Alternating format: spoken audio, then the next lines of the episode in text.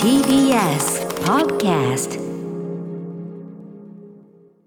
時刻は6時30分になりました。10月1日金曜日。はい。TBS ラジオキーセーションにお送りしているアフターシックスジャンクションパーソナリティは所属所属事務所会議室からリモート出演しております。ライムスター歌丸です。そしてはい。金曜パートナー TBS アナウンサーの山本貴明です。私は TBS ラジオ第6スタジオからお送りしています。さあここからは週刊映画辞表ムービーウォッチメンです。今夜歌丸さんが扱うのは世界最大規模のアニメーション映画祭。アヌシー国際アニメーション映画祭でグランプリに輝いた長編アニメーションカラミティです。では歌丸さんお願いします、はいやらせていただきます.さあここからは私歌丸がランダムに決まった最新映画を自腹で鑑賞し評論する週刊映画辞表ムービーウォッチメン。今夜扱うのは9月23日から公開されているこの作品。カラミティあこれもエンドエンドロールで流れるね、えーカラミティン・ジエンのテーマ、ねはい。えーロングウェイ・ノース地球のてっぺんのレミレミシャイエ監督最新作、えー西部開拓時代のアメリカに実在した女性ガンマンカラミティ・ジェーンの子供時代を描いた長編アニメーション。12歳の少女マーサ・ジェーンは家族と共に西を目指す旅の途中。父の負傷をきっかけに家長として家族を守る立場になる。しかし古い古い慣習を重んじる旅団の人々と衝突、えーさらに窃盗の容疑までかけられたジェーンは疑いを晴らすため真犯人を追いかける。アヌシー国際アニメーション映画祭2020の長編部門でグランプリにあたるクリスタル賞を受賞した、えー作品でございますということで、えーこのね、えー、と映画を見たよというねカラミティ見たよという皆さんからのメールウォッチメンからの鑑賞報告いただいておりますありがとうございますメールの量は少なめこれはね、ちょっと俺ね、本当先週のあの1万円逃げは本当に申し訳なかった。なんか悪影響を与えてたら本当に申し訳ない。えーこれは良くない。少なめは私は良くないと思う。えー賛否の比率は褒めの意見がおよそ7割。素晴らしい。えー主な褒めの意見としては、すべてのカットが美しくまるで絵画を見ているよう、同調圧力やらしさからの解放を描くストーリーでとても現代的な作品だったなどございました。一方、否定的な意見としては、マーサーの行動が単なる自分勝手に見え、気持ちが離れた。主人公以外ももっとちゃんと描いていてほしかったなどございました。ただ、否定寄りの意見の方でも画面の美しさに関しては認めていらっしゃいました。というところで代表的なところを紹介しましょう。えーラジオネーム真夜中のゴアさん、カラミティ、いわゆる100点の映画が来ちゃったなというのが一番の感想です。誰が見てもぶち上がるエンタメ性と色彩豊かな画面構成といったアート性が素晴らしいバランスで両立しており、それでいて現代に生きる我々に気づきを与えてくれる名作アニメだったと思います。本作は集団で生きる上で多様性がどんな豊かさを与えてくれるかを説いた説いている作品だと思いました。この映画で最も感動させられるのは一度集団を離れたマーサがその集団では当然とされてきた役割分担や女らしさに背く言動から得た経験知識スキルによって集団の窮地を救っただけでなく新たな道へと導いていく姿にあると思います。一見合理的に思える、えーまあ、その性別の役割分担の発想に対していやいやそういう枠組みに人を押し込めるのじゃなくて個性を生かしていく方が絶対にいい集団になれるよねというのを積極臭くなくストーリーに、えー示していくのが実にスマートでした。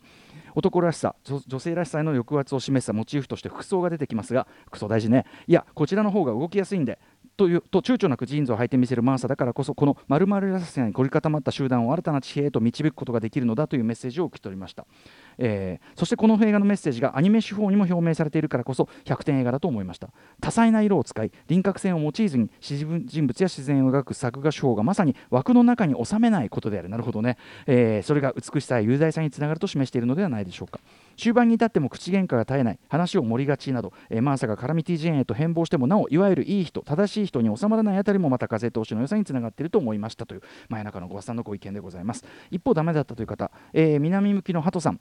えーカラミティ吹き替え版で見てきました。感想は中盤の展開さえ違っていれば良い作品と言えました。絵は素晴らしい。性差別への解決策のヒントは受け取れました。ただ、えー中盤の展開には納得できず最終的には私の心は離れました。この作品の問題点はマーサがと、えー旅団を飛び出してからです、えー子供が見飽きないための展開だと思いますが場所を変えながらのドドタバタ劇になります。テンポよくというよりは流れ作業のように見えました。そしてマーサが自由奔放に暴れ回っているように見えました、えーマーサとジョナスのバディは、ね、途中バディになっていく青年がいるんですが暴れたり盗みもやっています。またマーサは正直に生きると言いながらドレスを着て騎兵隊の大佐を欺く行為をやっています。情報を得るためとはいえマーサの行動がちぐはぐに思えました。アニメのコミカルさを目くらましにし、えー問題解決のためなら何をしてもいいと見え頭を抱えてしまいました。歌丸さんはどう思われますか？これちょっとどう思われますかって聞かれたんで先に僕の意見言っとくとこれねえっとちなみにえっとまあ後ほど言いますけどカラミティ・ジェーンという方は、まあ、実在する、まあ、先先ほども言いましたけどね、まあ、女性の当時としては非常に珍しいというか異例の女性ガンマンで、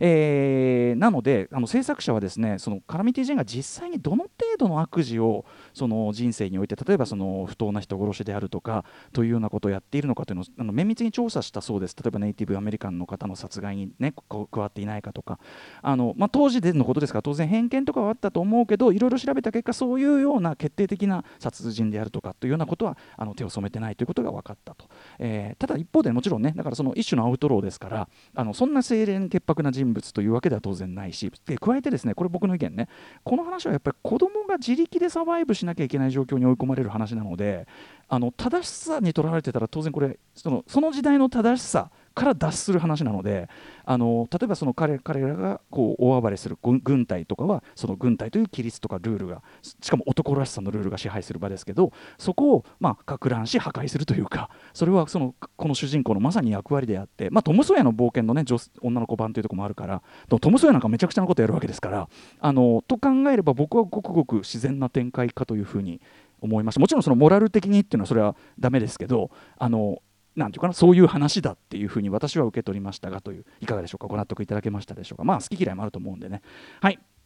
ということで、えー、カラミティ私も、えーと、バルトナインでですね吹き替え版と字幕版両方見てきました、えー吹き替え版、あのね、字幕版、えっと、西部劇にしてフランス語というこのね、えー、オリジナル版の絶妙なこのバランス感というか味わいも素晴らしかったですし、あとこの吹き替え版、えー、マラノの幻想的な物語というね、えー、これも非常にこうアート性高い作品、非常に評価高い作品、えー、あれの日本語版の通行人2の吹き替えボイスキャストだった、えー、と福山、えー、朝樹さんと、えー、通行人1だった、えー、林瑞希さんがどちらも一大フックアップされての吹き替え版ということで、こちらもね、本当見事な出来でした、吹き替え版、素晴らしかったです、これもね、えー、どちらもおすすめかと。と思います。ということで、えー、先週のガチャで1万出してもう1回というシステムを使ったのはですねこれは要するに見るのが嫌だからじゃなくてあのこれはどうせ間違いなく超いいやつだから僕が押さなくても皆さんお褒めになるでしょうからなんていうねそういう、えー、あくまでポジティブニュアンス1万円だったわけですけども、えーまあ、結局もう1回ガチャがね回してやはりこのカラミティが出たのでということで、え、実際にこの作品見てみたらですねいや本当すみませんあの予想通り予想以上に良かったというか、はい。えー、感じだと。あのレミ・シャイエ監督2015年、えー、長編デビュー作「ロングウェイ・ノース地球のてっぺん」ね。えーと、輪郭線のない、まあ、絵画的に抽象化デザイン化された、えー、いわばその非常に引き算志向なえー、画面というね、まあ、要するに基本足し算志向が主流の今の日本のアニメとは非常に対照的な引き算志向な画面のアート性と、えー、これぞアニメーションと言いたくなるようなですね生き生きしたキャラクター自然描写アクションがその醍醐味がですね、えー、高度に融合した作品で、まあ、当番組のおなじみ神アニメーターの井上俊之さんやそれこそねえーとの高畑勲さんとかがですね、まあ、熱心にプッシュしたことによってようやく日本本国に遅れること3年2019年に日本でも公開となってこの番組でも、えー、何度か触れさせていただいたという一作でしたけども今回の「カラミティは」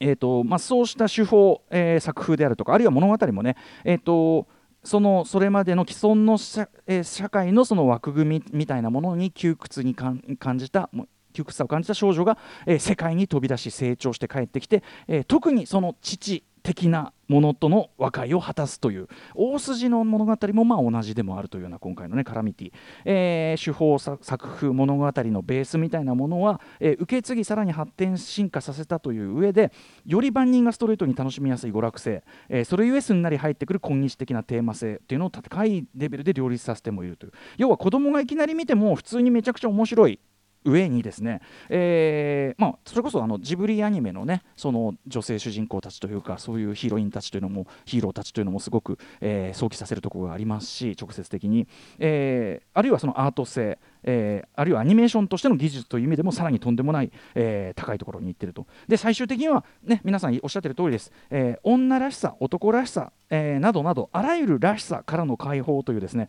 え、極めて今日的にして普遍的な大事なメッセージが、え、見たものすべての心にすんなり残るというですね、え、まさしくこう、えー現まあ、前作のですねロングウェイノース以上にさらに全方位的にすげえ作品になっているというふうに思います。アヌシーのグランプリ取るもこれ当然だなというふうに、えー、私私思ったりしましたね。はい。えー、でですね現代はカラミティ、えー、子供時代のマーサ・ジェーン・キャナリーというね、まあ、先ほどから言ってるように通称カラミティ・ジェーンというのは、まあ、アメリカ西部開拓時代に本当に実在した人物なわけですね。当時としては異例の女性のガンマンで、えー、過去にもいろんな創作物で、まあ、取り上げられてるわけです、まあ、主にあの、えーと、ワイルドビル・ヒコックっていうのは非常に有名なガンマンいますけどワイルドビル・ヒコックの、まあ、相方的な立場で登場することが多いですけど、えー、映像作品でもね、まあ、ゲイリー・クーパーがワイルドビルをやった「えー、平原寺」であるとかね1936年セシル・ビー・デミル、えー、あるいはドリス・デーがえー、これはあのカラミティ・ジェーンを演じたミュージカルですね、えー、ズバリカラミティ・ジェーンという1953年の作品とかこの2作はあの配信とかでもすぐ見られますんで、えー、あとですねウォルター・ヒルが監督したワイルドビルっていうねこれは、えーと、ワイルドビル被告はあれかジェフ・ブリッジスかな。で、えーと、エレン・バーキンがねカラミティ・ジェーン役やってたりという。ちなみにこれちょっと話ずれますけど、えーと、ウォルター・ヒルの「ストリート・オブ・ファイヤー」っていう1984年の映画ありますけどあの中でエイミー・マディガンが演じるマッコイっていうキャラクターが女性のキャラクターすごくこういわゆるこう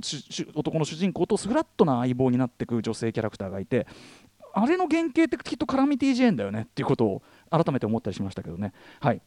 あとですね近年一番印象が強い、えー、カラミティ・ジェーン像といえばやはりこれウォルター・ヒルが第1話の監督として関わった HBO のテレビドラマシリーズ「デッドウッド」っていうシリーズがあって、えー、これであのロビン・ワイガードさんという方が演じた、えー、バージョンのカラミティ・ジェーンが非常にあの近年では印象深いんじゃないかと思います、まあ、他にもまだいろいろあると思いますけど。あのあとねフランスではラッキー・ルークっていうあのバンドですね、まあ、漫画ですね。フランス版のコミック、えー、で非常に有名なんですってカラミティ・ジェーンはね。はい。まあ、ともあれそういうそれらのですねこれまでの作品でのカラミティ・ジェーンという人はですね、まあ、当時からすると完全にまあ男の格好をして、えー、合法来楽大酒飲みでガサツで,、えー、で武勇伝を大幅に盛る癖があると、えー、なんですけども、まあ、基本むちゃくちゃいいやつみたいな、まあ、当然その成人したキャラクターで、まあ、さっきも言ったようにワイルドビル・ヒコックの、まあ、サイドキック的なもしくは、えー、っとあれですねそのミュージカルのカナミティ・ジェーンとかそうですけど、まあ、友達以上恋人未満みたいな、まあ、平原寺とかもそうかなみたいな、まあ、そういうバランスで、まあ、描かれることが多かったわけですけど。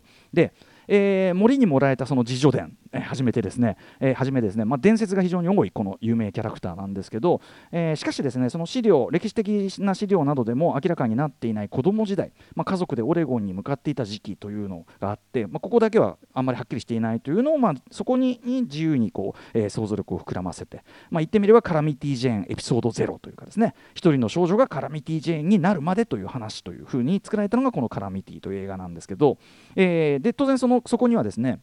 かつてであれば男勝りと表現されていた、えー、この女性のですね、えー、より今日的今日も通じる自由な本質男勝りなんてもんじゃない、えー、もっと自由な本質、えそれこそ今の観客たちのロールモデルっていうか今こそロールモデル足りうる真のヒーロー性、えみたいなものを掘り下げる余地があるというふうに、まあ、レイ・シャイエ監督はじめ作り手の皆さんは考えたわけですよね。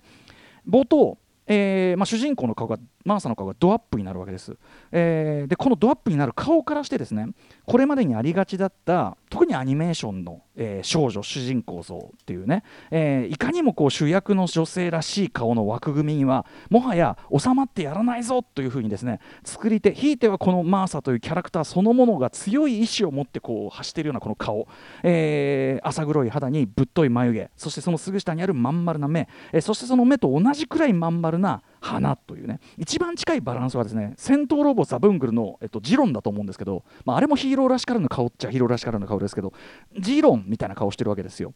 えー、でこのキャラクターの特に花の描き方へのこだわりっていうのはですねこれあの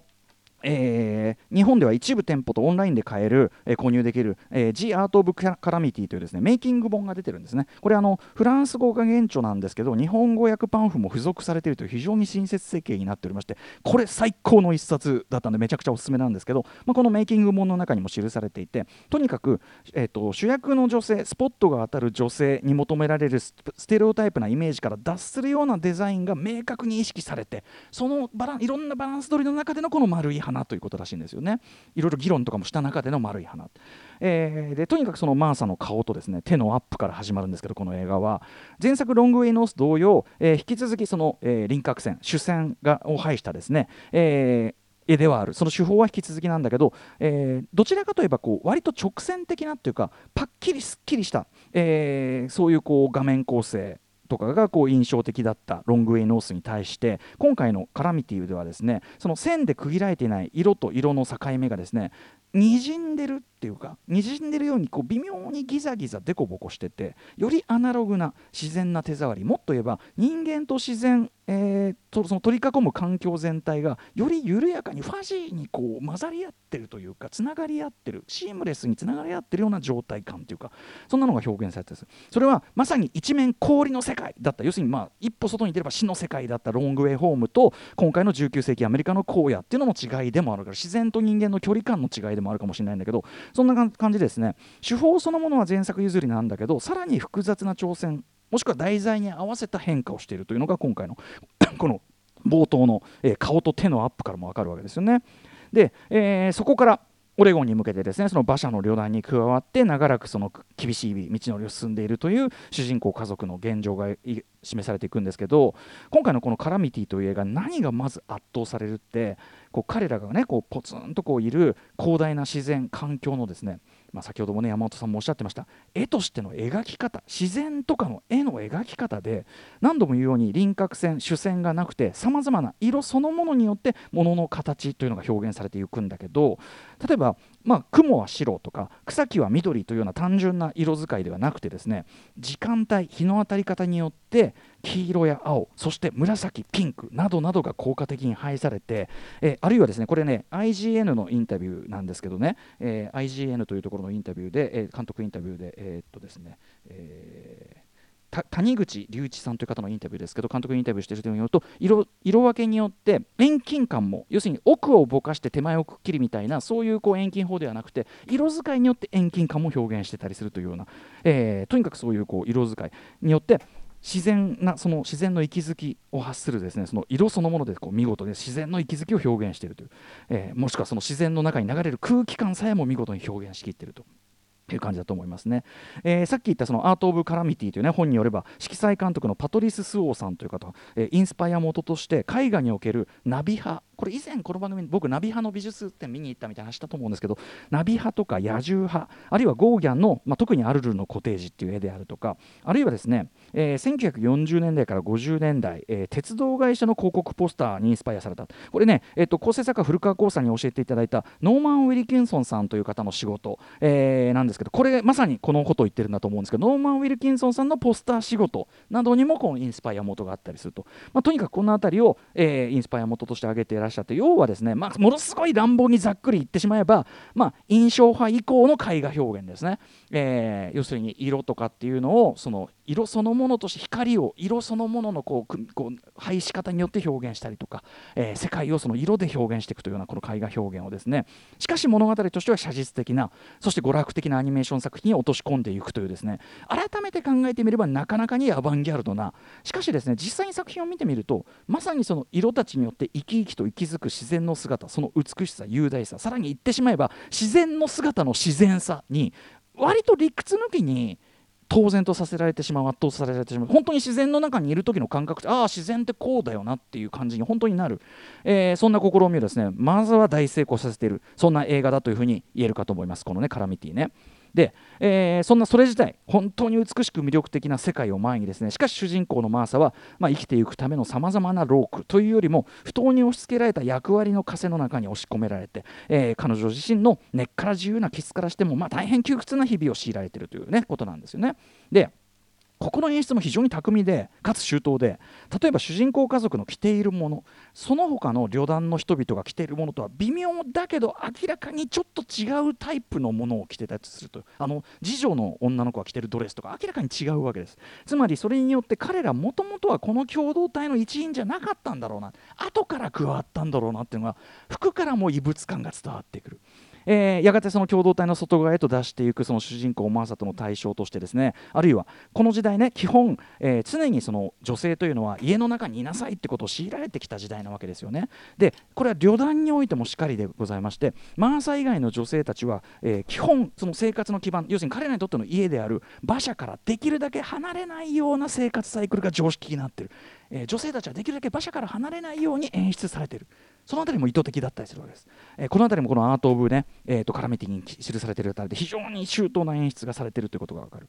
えーともあれそんな感じでですね、まあ、ゴリゴリに家父長制的な、えーその兄弟共同体が押し付けてくるらしさ、ね、ちょっと手綱握っただけで女の子が逃げんのかなんてこと言われるというらしさ。その不公平さにうんざりしていたそのマーサはとある事件をきっかけに両団を離れ思わぬ、えー大冒険を繰り広げていくことになるということで、まあ、そこからですね先ほどから言ってるように、まあ、トム・ソーヤの大冒険的な、えーまあ、愉快痛快な物語が展開していくと。もちろんそれは理屈抜きで楽しいあたりなんですけど、ね、もう単純にそのあの権威を背負ったひげ生やしたおっさんがギャフンと言うっていうのはそれはもうあの単純にジュブナイルものとしては単純にそれは楽しいっていうことなんですけど。えーやはりそこでですね本作の、えー非常にポイントというのはマーサがあらゆるらしさの縛りから自由になっていく、